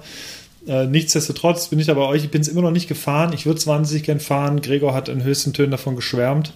Ähm, Finde ich auf jeden Fall auch innovativ und ja, was die Access angeht, also bei der GX Eagle, die werde ich mir sicherlich als Upgrade auch noch irgendwann zulegen. Ich habe vorhin mal gegoogelt, die kostet ähm, 419 Euro, habe ich das günstigste gesehen aktuell als Upgrade-Kit. Und ähm, sehr lustig. Ich habe auch tatsächlich vorhin nach einer Schaltung, nach einem Upgrade gegoogelt. Auch ja, nach einem Access, halt, allerdings die, die Arrival fürs, fürs Dingsbike. Ja, okay. Und das ist halt mittlerweile natürlich, man darf sich das, man darf sich diese beiden Produkte nicht angucken, dass du ein Schaltwerk in der einen Hand hast und in der anderen halt so ein Trigger. Mhm. Und wenn du dann überlegst, 419 Euro, denkst, da wirst du auf einmal nicht mehr denken, ah, mhm. das ist irgendwie schon teuer bleibt natürlich, wenn du es so siehst, einfach teuer im Vergleich zu einem mechanischen Schaltwerk. Aber wie schon Moritz gesagt hat, das Fahrgefühl ist einfach richtig, richtig gut bei den Dingern. Ist was ganz anderes. Und äh, ja, deswegen, also Reihenfolge hätte ich wahrscheinlich auch etwas anders genommen, aber ich bin komme mit den Top 3 sehr gut zurecht. Ja. Und ähm, was ich aber spannend finde, ist, dass nach dem Scott, äh, Scott Spark direkt das äh, neue Boat Lincoln folgt. also im Prinzip passt auf Platz 3 und Platz 4 die gleiche Rahmen- äh, bzw. Hinterbautechnologie. Siehst du aber auch, dass das, ja. äh, dass da was äh, gekommen ist, was die Leute offensichtlich haben wollen oder was, äh, worauf sie stehen. So, das, äh, ja, es sieht ja, ja auch mega ja, gut aus. Das ist vielleicht mega auch gut. der Knackpunkt immer noch so bei den Fahrrädern, also einfach die Optik und äh, dass da noch äh, Potenzial ist. Ich meine, da ist ja jahrelang gar nichts passiert, außer halt so die Rahmenform. Aber jetzt plötzlich äh, lassen die, oder plötzlich in Anführungsstrichen, ist ja nur auch schon wieder eine Weile her, wie wir festgestellt haben, aber plötzlich kann man da dieses ganze Dämpferzeugs verschwinden lassen und äh, das äh, kommt offensichtlich sehr gut an bei den Leuten. Kann ich ja. vollkommen verstehen. Was, was ja, ich, kann ich auch gut das, nachvollziehen. Was ich dazu noch ganz kurz sagen wollte, was ich tatsächlich auch eigentlich fast noch innovativer fand, ist, dass sie ja so nebenbei mehr oder weniger, im Artikel war das bei uns letztes Jahr, ähm, noch gesagt, ja, es gibt übrigens auch Alu-Modelle von einem Scott Spark. Und es ah, gibt ja, auch ja. ein Scott Spark 970.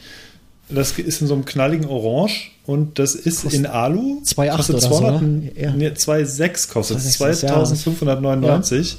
Wahnsinn. Als vollgefedertes äh, Cross-Country-Bike mit RockShox-Komponenten und ähm, Zwölffachschaltung und diesem System, halt mhm. in Alu. Mhm. Und ähm, das ist ja wirklich innovativ, denn dieses System, ich weiß nicht, wie es konstruktionsbedingt komplizierter zu bauen ist, aber diese Vorlage gab es im Endeffekt ja in der Carbon-Variante. Und das jetzt so zu bauen, dass es ähm, ja, dass der Dämpfer genauso verschwindet als Alu-Variante und das mal so eben noch zusätzlich als günstige Variante mit dazu anzubieten, das finde ich tatsächlich auch nicht gerade un uninnovativ, muss ich ja. sagen. Ich habe auch gestaunt, als du mir den Link geschickt hast, dachte ich, wow, okay, äh, das ist ein Preis, der, äh, der hat sich wirklich gewaschen und zwar im positiven Sinne und äh, nicht zu hoch. Mhm. Und ich glaube, das haben ganz viele Leute auch überhaupt nicht auf dem Schirm. Also ich meine, wir stellen die, die Räder vor und dann gibt es natürlich immer eine, einen Preisbereich, der in den Vorstellungen mit angegeben ist.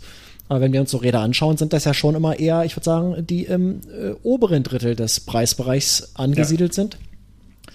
Und äh, das tatsächlich aber auch das, das preiswerteste Modell äh, durchaus was hermacht, äh, das glaube ich, äh, könnte für viele, äh, könnte für viele Leute neu sein. Also da lohnt ja. es sich oft einfach mal ein bisschen genauer hinzuschauen.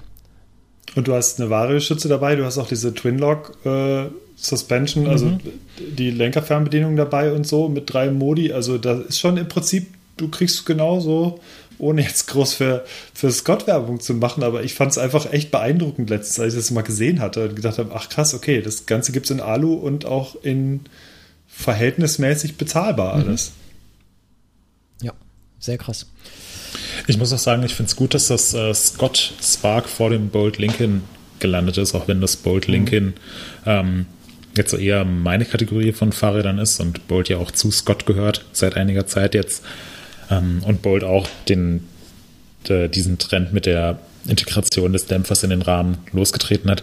Was ich beim Scott Spark cool finde, ist, dass es eben nicht nur in Anführungszeichen den Dämpfer in den Rahmen integriert hat, sondern dass es auch bei der hinsichtlich Geometrie und der ganzen Ausrichtung von dem Rad einfach super progressiv ist. Also ein Cross-Country-Race-Fully, mit dem Nino Schurter Weltmeister wird, mit 120 mm Federweg und 67er Lenkwinkel, da hätten halt vor drei Jahren alle noch zu gesagt, ey, das, das ist kein Cross-Country und das ist auch kein Cross-Country-Race, das ist Vollgas Down-Country. Ja, Und Scott kommt jetzt aber einfach mal äh, ums Eck und sagt, nee, genau das ist unser Cross-Country Race Fully. Weniger gibt es bei uns nicht.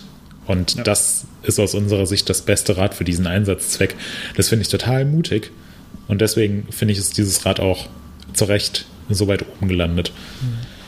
Ähm, plus halt auch noch, ähm, es ist ja nicht nur, nicht nur der Rahmen, der das Thema äh, äh, Systemintegration ähm, vorantreibt, sondern beispielsweise auch von äh, Syncross die Lenker-Vorbau-Kombination und all solche Sachen. Also ist schon, ist schon ein sehr äh, futuristisches Rad, was, äh, glaube ich, auch in, äh, in Kombination mit einem äh, RockShox Flight Attendant Fahrwerk in ein paar Jahren, vielleicht gibt es da ja dann mal irgendwann eine, eine abgespeckte Cross-Country-Version von ähm, mit, äh, mit elektrischem Lockout und ähm, und Fahrwerk, was du einfach per, per App verstellen kannst oder wo du vielleicht sogar verschiedene Profile ähm, hinterlegen kannst und dann einfach per Knopfdruck sagen kannst, jetzt hier für die, für, für die ersten drei Kilometer von der Rennstrecke fahre ich Profil A im Dämpfer, für die, äh, für die zweite Hälfte dann Profil B und für den Zielsprint kommt dann per Knopfdruck noch der Lockout rein. Dann erübt sich, äh, dann, dann musst du eigentlich nur noch äh, den passenden Druck auf den Dämpfer machen, das machst du einmalig und alles andere steuerst du per App. Das, genau. Ja, liebe Produktmanagerinnen und liebe UCI hergehört. Hier gibt's was, wo ihr wieder gegeneinander arbeiten könnt. sehr, Und, sehr gute damit Idee. die, und dann kommt natürlich statt, äh, statt Kabel an der Bremse kommt natürlich die die Funkbremse für die Kinderbikes ähm, zum Kannst du- Einsatz. Direkt aus den Pits kannst du dann äh, kannst du das Ding bremsen. Ja. Sehr geil, ja. Kannst dann einfach, blöd ist halt nur, du hast halt nur diesen einen Keil, sprich, wenn du stoppst, dann stoppst du und du musst den Keil auch wieder händisch hochziehen. Also sollst dir ganz genau überlegen, wann du bremst. Genau. ja, gar nicht. Nino, da wird einfach Ja. nur getreten.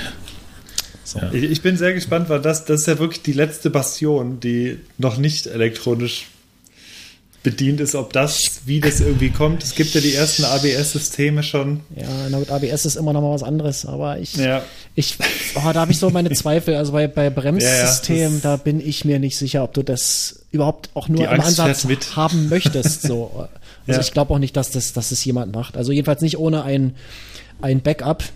Und das Backup müsste eh mechanisch sein, das heißt, oder, oder hydraulisch, und dann hast du sowieso den ganzen Krempel, den du mit dir rumschleppen musst. Also ich, aber wie gesagt, ich äh, weiß natürlich auch nicht alles und ich wurde auch schon sehr oft überrascht äh, von Sachen, die ich nicht für möglich gehalten habe.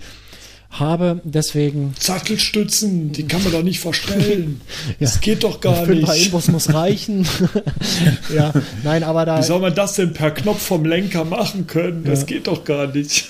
ich will es nicht ausschließen, aber ich habe äh, tatsächlich aktuell noch äh, große Zweifel, dass da was Ja. passieren wird. Ja. Wir werden sehen. Nächstes Jahr dann bei der Wahl zum innovativsten Produkt. Ja.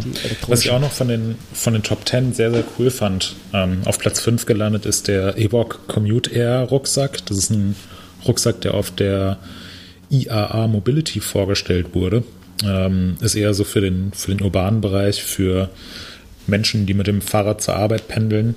Und zwar handelt es sich dabei um einen Rucksack mit integriertem Airbag, mit einem wiederverwendbaren Airbag.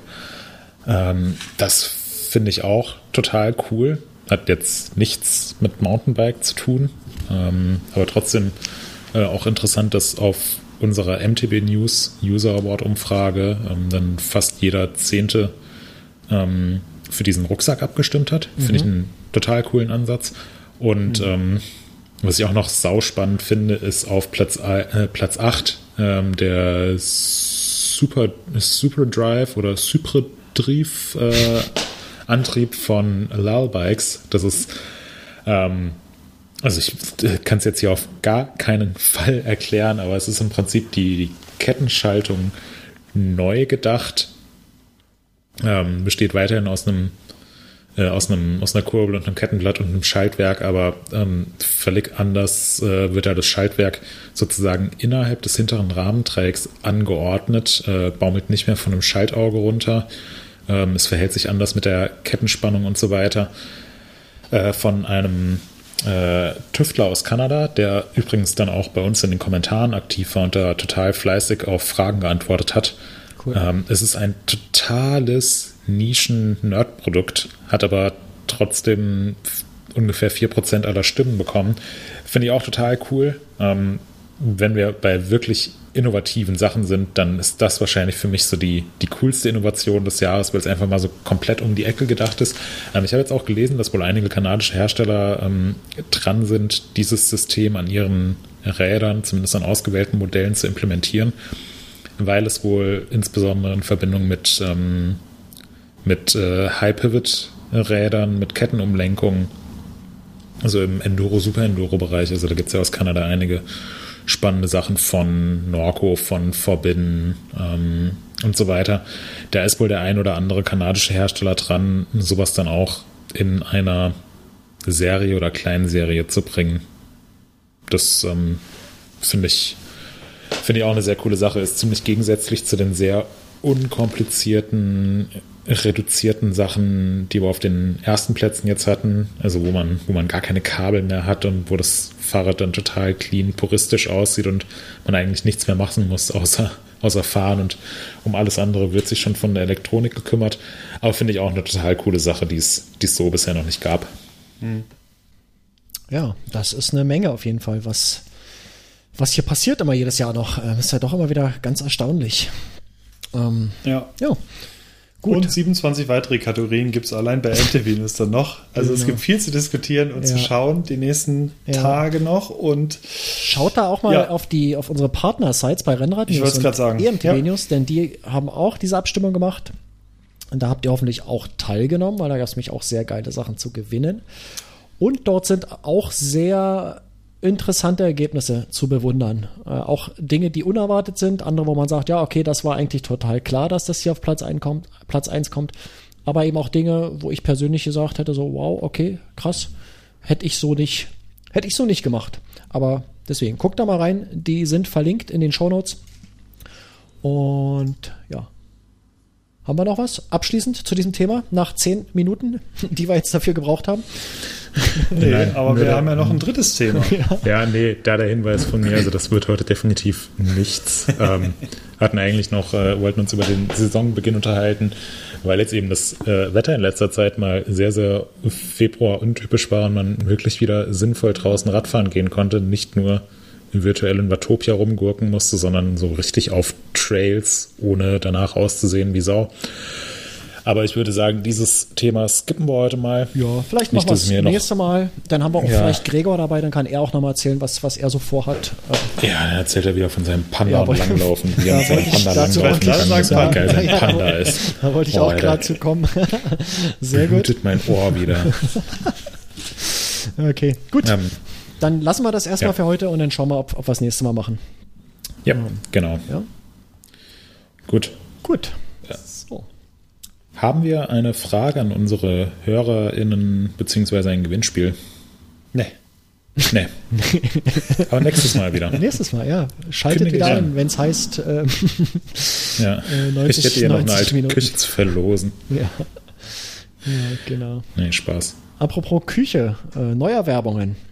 Äh, bei uns in der Redaktion habe ich das Gefühl, dass äh, jeder Horst und sein Bruder sich gerade eine neue Küche kauft.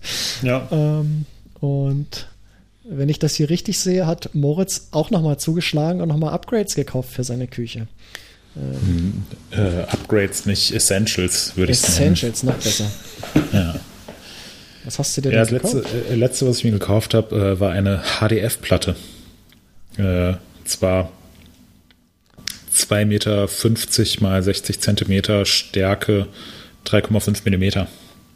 3,5 Millimeter. Ja, okay, das Ja. ist sowas, was in eine Schrankrückwand rein, äh, reinkommt. Äh, ja, so in der Art, nur deutlich größer, weil äh, wir noch was am Fliesenspiegel machen. Ähm, aber da es sich um eine Mietwohnung handelt, äh, werde ich die Originalfliesen logischerweise nicht anfassen und dann nichts verändern, weil das müsste dann mit der Hausverwaltung abgesprochen werden, wäre ein riesiger Act. Und deswegen äh, ist es so ein bisschen eine Bastellösung, dass diese äh, HDF-Platte dann ähm, auf dem bestehenden Fliesenspiegel draufkommt und gleichzeitig aber die Rückwand für einen neuen Pseudo-Fliesenspiegel ist. Interessant, ne? Oh, ja eure Nachmieter werden auch viel Freude an der Wohnung haben. Ey, ich, also wenn dieses, wenn dieses Küchending mal fertig ist, dann, äh, dann mache ich hier gerne ein, zwei vernünftige Bilder und dann können wir hier auch gerne eine Vorher-Nachher-Auswertung der Küche machen. Ja, wir können auch Ähm. einfach mal eine Live-Sendung aus deiner Küche machen. Das können wir auch gerne machen. An dieser Wir Stelle treffen übrigens auch uns nochmal dir. Ja, auch nochmal danke an, äh, an die Kommentare zur Arbeitsplatte ähm, und wie man die am besten behandelt und so weiter. Ähm, es ist jetzt letzten Endes ganz cool geworden. Ich bin, bin zufrieden. Sehr gut. Das ist die äh, Hauptsache, darum geht's im Endeffekt. Alles andere ist egal. Motoröl draufgekippt. Genau. Worum geht's? Bevor das, bevor das Also wieder das- in den Fluss schüttet, weißt du, dass ich das einfach auf die Arbeitsplatte. ja, und es geht um die Arbeitsplatte oder geht es darum, dass ich zufrieden bin? Was Ja, genau dass, meinst dass du du damit? zufrieden bist, das ist die Ach, dass Hauptsache. ich und wie du, bin, wie du ja. da hinkommst, ist erstmal völlig nebensächlich. ja. Ob das mit einer Arbeitsplatte ist. Ob du da jetzt Motoröl mit einem rauf Bier. machst oder ob du da das teure Osmo rauf machst, ist im Endeffekt egal. Hauptsache es schmeckt. Hauptsache du bist zufrieden. ja, danke. So. Das wollte ich nur sagen. Ja, Markus, was ist dein Ausbeinmesser? Das klingt brutal. Weißt du nicht, was ein Aus Ja, das ist auch genau das, wonach sich's anhört. Äh, Ja. Ich habe mir ein Ausbeinmesser gekauft, Für weil, Giraffen. weil demnächst mal wieder eine Keule Wild äh, ins Haus steht, die ich schon geordert habe. Und äh, ja, die Keule ist immer als Keule da und ich, das erste, was ich mache, wenn ich die habe, ich zerlege die immer erstmal, weil die nicht in den Tiefkühlschrank passt. Wir haben nur so einen kleinen, wir haben keinen begehbaren Tiefkühlschrank wie der Jäger zum Beispiel. Und da habe ich immer ein normales, ähm, ja, so ein, so ein Gemüsemesser irgendwie genommen, was ich mir geschärft habe. Aber das ist, Das ist ja jede Menge Hobel mittlerweile das und ist irgendwelche Sägen. Ja, ich will ja kein, äh, äh, kein Dings, wie heißt das Zeug gerade, dieser, ähm, komme ich nicht drauf, Carpaccio machen, äh, sondern ja, ausbeinen. Das heißt, äh, das Fleisch von den Knochen lösen und das geht am besten mit einem Ausbeinmesser. Das hat eine ganz bestimmte Form. Ähm, und ja, habe ich mir gekauft aus der Schweiz. Äh, Markenprodukt natürlich, aber mit Plastikgriff, also nicht allzu hochwertig, weil ähm, ja das Ding, glaube ich, ist sowieso ruckzuck runtergewetzt. Und dann habe ich mir noch ein Messer gekauft, ein Nakiri. Ähm, das ist ein äh, Messer nach japanischer Bauart. Ähm, Hole ich ganz kurz aus, eine Minute. Wir waren letzte Woche unterwegs in Schleswig-Holstein, hatten dort eine, eine Wohnung bezogen. Und in der Wohnung war ein Nakiri-Messer im, im Schubfach. Ähm, das erste, was ich gemacht Das habe. hast du mitgenommen einfach. Nee, nee, das erste, was ich gemacht habe, äh, das mache ich immer ohne zu gucken. Ähm, ich habe meinen äh, meinen Diamantschleifstein rausgeholt und die, das Abziehleder und habe erstmal äh, die Messer alle scharf gemacht, die da drin sind, weil wenn es ein Problem gibt mit Ferienwohnungen und überhaupt mit Unterkünften, dann ist, ist es dieses, dass die Messer immer stumpf sind. Und zwar Vielleicht wollten die das so, Markus, Nein, damit sich nein, keiner verletzt. Nein, genau, aber du weißt ja, mit stumpfen Messern verletzt man sich schneller als mit scharfen Messern. Ja, auf Ja, jeden ja. Fall habe ich das äh, durchgeschärft und auch dieses Nakiri, da musste ich erstmal gucken. Ähm, kannte ich noch nicht so. Ähm, habe auch erstmal kurz nachgelesen, wie man die schärft, ob es da was Besonderes zu beachten gibt. Ähm, stellte sich dann raus, es gibt welche, die werden nur einseitig äh, geschliffen, aber das war ein, ein normales, äh, was beidseitig geschliffen war, also relativ einfach zu machen. Hab das geschärft und dann habe ich äh, eine Tomatensoße da gemacht, also Zwiebeln geschnitten und Knoblauch und so mit diesem Messer und das war einfach, das war der Hammer, sowas habe ich noch nicht erlebt. Und dachte ich, alles klar, das brauche ich auch. Ähm, dieses Messer hat so eine, äh, eine Klinge, die relativ rechteckig ist und die ist auch sehr dünn. Ähm, man denkt erst, oh, sie ist so dünn, das muss schlecht sein, das muss billig sein, weil es ist ja viel zu leicht. Aber nee, äh, weit gefehlt. Dieses Messer, das ging einwandfrei äh, durch die Zwiebeln durch und ich habe noch nie so schnell und so exakt äh, eine Zwiebel in Würfel geschnitten. großartige Sache. Und habe dann direkt angefangen zu recherchieren, was man da braucht, welches gut ist. Und habe dann jetzt mal äh, zugeschlagen und warte sehnsüchtig auf die, auf die Lieferung äh, von der Post, dass ich endlich mein eigenes Nakiri habe und benutzen kann. So viel zu meinen Neuerwerbungen. Ähm, ja, das war eigentlich, das war eigentlich alles. Komisches Zeug, aber äh, brauchte ich. Hannes, du hast zugeschlagen. Ich habe eine SRAM NX 11-fach-Kette gekauft. Wo hast du die her? die gibt es doch gar nicht zur Zeit. Die habe ich tatsächlich, ähm, ja, ähm, in einem Online-Laden Aus, geholt. aus, aus, so einem, aus so einem Laster. Aus Nee. Tschechien? Tatsächlich, äh, glaube ich, bei Amazon, weil ich die ziemlich dringend brauchte fürs Stadtfahrrad. Und äh, ich bestelle gar nicht mehr wirklich viel bei Amazon, aber ähm, diese Kette musste es jetzt sein. Und die war auch tatsächlich relativ günstig. Ich glaube, wie kostete äh, die 17 Euro, habe ich bezahlt. Dafür, dass die immer so Also- 11 gekostet haben, ist halt jetzt auch jetzt ja, Ja. nicht so billig, ne? Ähm, ansonsten hat äh, mein, eines meiner Lieblingsinterviewmagazine Galore abgebucht. Das lohnt sich sehr. Wer es noch nicht kennt, ist ein sehr schönes, entspanntes Magazin mit immer interessanten Interviewgästen. Das ist das einzige Printmagazin, was ich noch abonniert habe, aber auch schon seit sehr vielen Jahren. Und dann habe ich noch ein Highlight-Kauf eigentlich aus den letzten Wochen. Das ist jetzt tatsächlich nicht erst zwei Wochen her, sondern jetzt schon eine diverse Wochen. Aber ich hatte es aus irgendwelchen Gründen vergessen zu erwähnen. Äh, habe ich mir tatsächlich für die dunklen, kalten Wintermonate eine Lupine SL AX gegönnt. Eine teure, aber sehr gute Lupine-Lampe und jetzt die Ergänzung zu meiner Wilma, die ich jetzt schon seit acht Jahren oder so habe. Problem an der Wilma ist ein bisschen, was natürlich für den Wald super ist, aber für den Straßenverkehr eher sehr schlecht ist. Die Wilma, die äh, strahlt halt in alle Richtungen ab. Und das ist, gerade wenn man im Straßenverkehr unterwegs ist, für alle anderen extrem beschissen, inklusive, also gerade die Autofahrer beschweren sich dann immer sehr. Und äh, die SLAX hat ja im Endeffekt ein Abblendlicht mit zuschaltbarem Fernlicht. Und äh, da ich weiß, dass die Lupernleuchten sich halt für viele, viele Jahre immer lohnen und immer noch gut sind und meine Wilma, die hält, wie gesagt, jetzt auch schon ewig viele Jahre, habe ich äh, da investiert und ähm, freue mich sehr. Die ist halt super am Rennrad, am Gravelrad, ähm, auch wenn irgendwie richtig blödes Wetter ist und ich nur im Dunkeln fahre, dann auch mal fürs Stadtrad, wenn ich lange Touren fahre. Und ja, lohnt sich. Ja, das äh, würde ich auch sagen. Ähm, habe ja auch noch das ein oder andere Leuchtchen von Lupine hier und ich bin mit allen, mit allen super zufrieden. Auch über mehrere Jahre. Ja. Das ist sozusagen, das äh, zahlt man ein bisschen mehr, aber das lohnt sich am Ende. Äh, gut, dann haben wir unsere Neukäufe. Und dann kommen wir zur vorletzten Episode, nein, zur vorletzten, äh, zum vorletzten Kapitel. Oh, ich habe heute Wortfindungsstörung. Ich glaube, irgendwas war in dem Wein. Die Empfehlungen. Hannes, mach mal gleich weiter. Ja, ich mache weiter. Und zwar, warte, ich muss kurz den zweiten Link, das wollte ich jetzt nicht empfehlen, da habe ich nämlich eine coolere. Äh, Hat er was Cooles? Also, ich habe zwei Videoempfehlungen wieder und äh, das erste ist, äh, wenn ich letztens, irgendwer hatte es verlinkt mal wieder oder so, gab es, weil ich muss immer noch drüber lachen, weil das irgendwie eine ganz witzige Erinnerung ist, und zwar der, der Härtetest, Aufnahmeprüfung in der Sporthochschule Köln. Und äh, das ist insofern immer witzig anzugucken, weil ich ungefähr zu dieser Zeit auch dort diese Aufnahmeprüfung ein Jahr, glaube ich, vorher gemacht. Das ist jetzt von 2006. Ich habe 2005 die Aufnahmeprüfung dort gemacht. Und das ist halt eine Zeit gewesen, in der das alles extrem reißerisch war und es irgendwie so sehr trendy war, diese Aufnahmeprüfung zu machen. Und deswegen gab es da, ich glaube, zwei oder drei Dokumentationen drüber. Und äh, es ist insofern hier witzig, weil ich diverse Leute einfach aus dieser Doku im Nachhinein wiedererkannt habe. Geil. Und ja, das, und die halt mittlerweile auch natürlich längst nicht mehr studieren, aber es ist halt so reißerisch gemacht und hat, ähm, ja, weiß nicht. Ich kann mich nur, es war ein, ein sehr cooler Tag, an dem ich die, diese Prüfung gemacht habe. Und mittlerweile ist es auch sehr reglementiert, sprich, du musst da auch Geld für bezahlen und kriegst dann, glaube ich, bei bestandener Prüfung die Hälfte wieder zurück oder wie auch immer, irgendwie so läuft es. Aber früher haben halt wirklich so ganze Fußballmannschaften teilweise mitgemacht, einfach um zu gucken, wie fit sie gerade sind und wie cool es irgendwie ist. Und dann machen sie halt so einen Tag irgendwie Sport. Ja, das ist ganz Und, cool, weil das so ein ähm, normierter Test ist, ne? Du hast eine Vergleichbarkeit dann.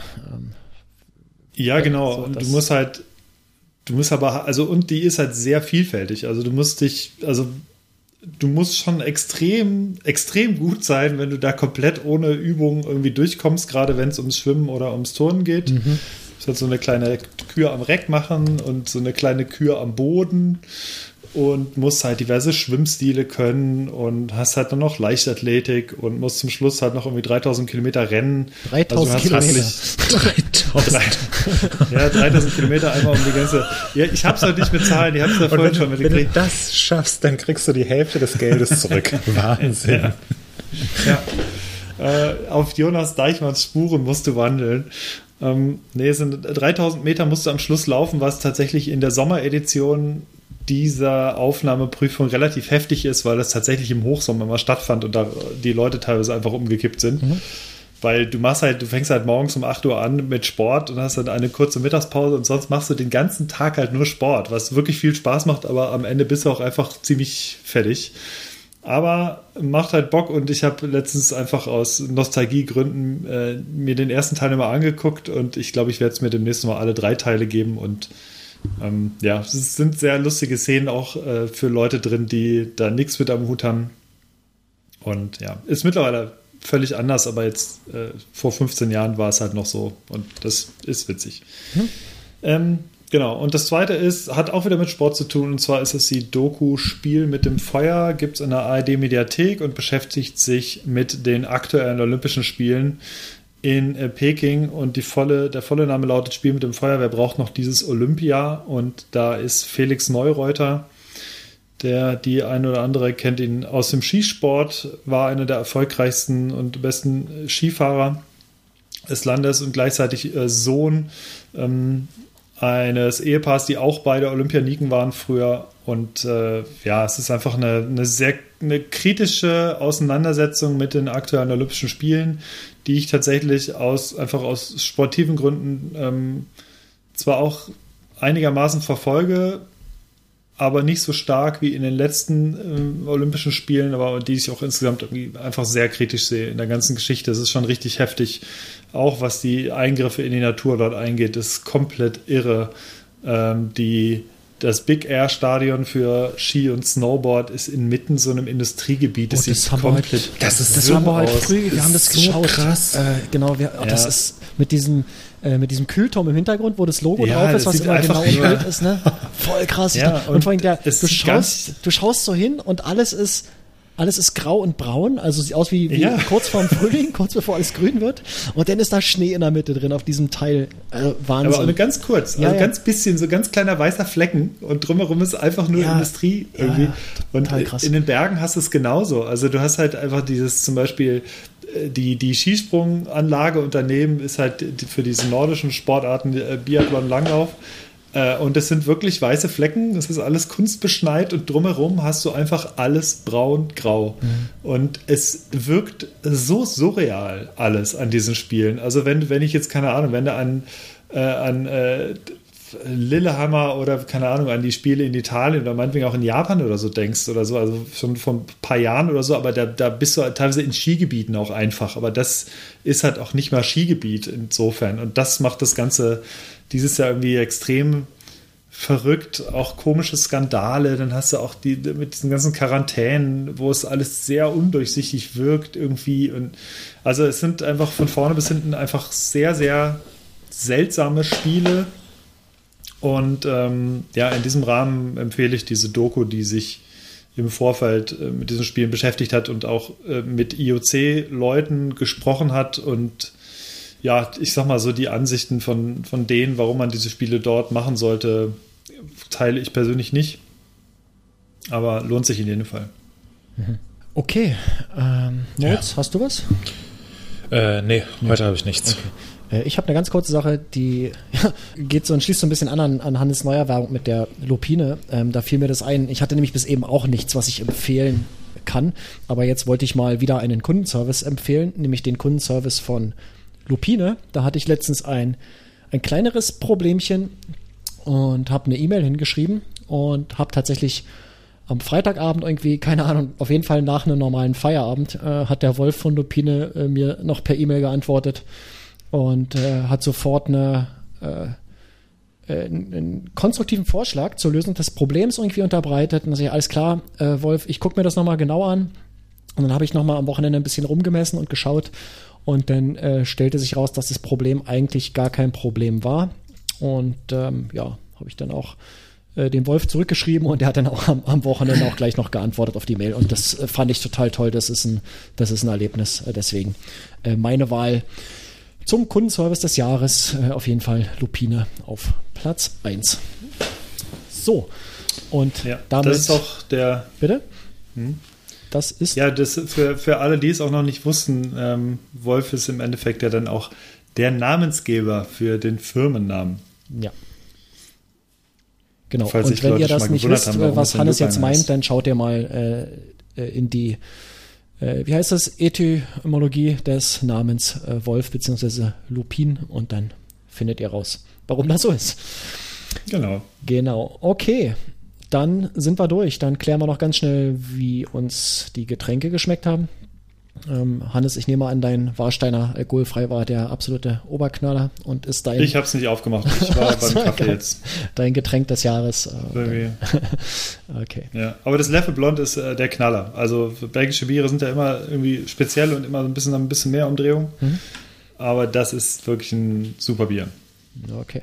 Und Moritz? Äh, Eyinger war äh, ganz gut. Sehr schönes Design. Optik ist ja immer wichtig. Ähm, geschmacksmäßig kannst du aber meiner Meinung nach mit äh, dem einen oder anderen äh, bayerischen Hellen nicht ganz mithalten. Okay. Ja, mein Aldi-Wein, der war. äh, Chianti aus Chemnitz. ja, äh, also sagen wir mal so, für 3,99 habe ich auch schon deutlich schlechtere Weine getrunken. Ähm, ist jetzt aber auch natürlich nichts, wo man sagt, wow, diese Geschmacksexplosion am Gaumen, die hat mich jetzt völlig hingehauen. Äh, daher würde ich sagen, so ein äh, Mittel, so ein Mittelding. Ähm, ist aber okay. Klingt das zu kritisch? Keine Ahnung. So ist es einfach. Alles klar, äh, wir sind durch. Äh, wir haben wieder mal ein bisschen länger gebraucht, als wir wollten. Äh, da müssen wir noch dran arbeiten dringend. Ich denke mal, es wird mhm. beim nächsten Mal auch nichts werden, wenn nämlich Gregor da ist und anfängt von seinem Panda zu erzählen, dann wird das wahrscheinlich auch 40 Minuten extra dauern. Äh, wir werden sehen. Ich würde sagen, wir machen erstmal Schluss für heute. Äh, bedanken uns fürs Zuhören und äh, hören uns in zwei Wochen wieder. So machen wir es. Bis dahin. Bis dann. Bis zum nächsten Mal. Tschüssikowski. Tschüssikowski sagt er.